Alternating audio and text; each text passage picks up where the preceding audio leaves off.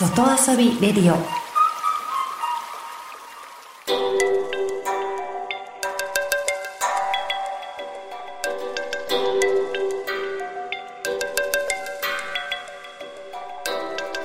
サウナをこよなく愛する私、豊沢ひとみが素晴らしきサウナの世界をご紹介するコーナー、ラブサウナ。このコーナーでは、サウナの魅力、豆知識、そして各地の様々なサウナとその周辺のカルチャーまでゆるりとお届けします。今日は札幌にある手稲温泉ほのかをご紹介します。ほのかといえば、岩盤浴やレストランもある人気のスーパー銭湯ですね。実はほのかはサウナパラダイスなんですよ。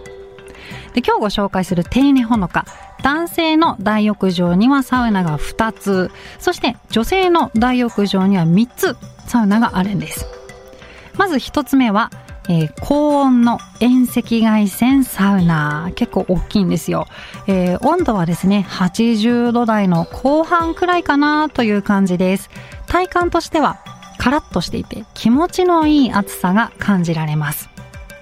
サウナ室の中は形が L 字になっていて、え座面は3段。大人数が入れる、たくさんの人が入っても大丈夫なスタジアムタイプのサウナです。そして2つ目は中温サウナ。ちょっとマイルドな設定になっています。こちらは女性の大浴場のみなんですが、形は横長なんです。ずらーっと奥まで座る面があって、座面は2段になっています。で、このサウナ室、ドアを開けてすぐの入り口の近くにストーブがあるので、ストーブに近ければ近いほど暑い。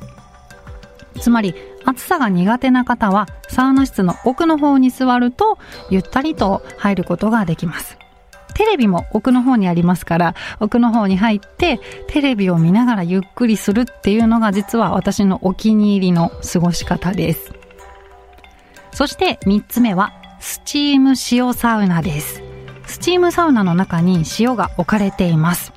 入り方としては、まずは、えー、スチームサウナ入って体を温めます。で、じんわりと汗が出てきたら、体に塩を乗せて腕とか足とかですね。で、塩を乗せて、汗と塩が馴染んできたなと思ったら、皮膚の表面を優しくマッサージします。強くこすると痛いので気をつけてください。ね、これをするとお肌がもう本当にピッカピカになって水風呂に入った時のチュルンって感じがね全然違うので塩サウナぜひやってみてください。そしてここは何と言っても手稲温泉の名前の通り温泉に入れます。内風呂の一部と、それから露天風呂が天然温泉となっています。風が冷たい季節なんかは露天風呂で温まりながらの休憩も、これもね、いいんですよ。結構好きなんです。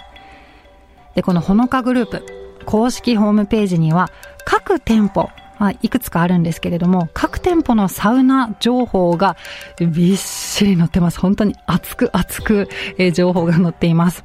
サウナ室の温度や何段あるか、そしてどんなストーブなのかっていうのと、サウナ室を360度見渡せる Google ビューも載ってますので、初めて行く方、どんなサウナかしらと気になったら Google ビュー見てから行ってみてください。そんなほのかグループの施設で、えー、私、豊沢ひとみがですね、子育て応援イベントも月に1回主催しています。今年で3年目なんですけれども、託児デーというのをやっています。子育て中の方にもサウナと温泉でゆっくりしてほしいという思いから始めました。札幌子ども専門学校に通う保育士を目指す学生と先生がお子さんをお預かりします。託児中はお風呂とかサウナとか岩盤浴やお食事を楽しんでいただきたいです。初回は、えー、来週6月18日に手稲温泉ほのかで開催します。詳しくは、豊沢ひとみの SNS をご覧ください。ぜひ、サウナで整いましょう。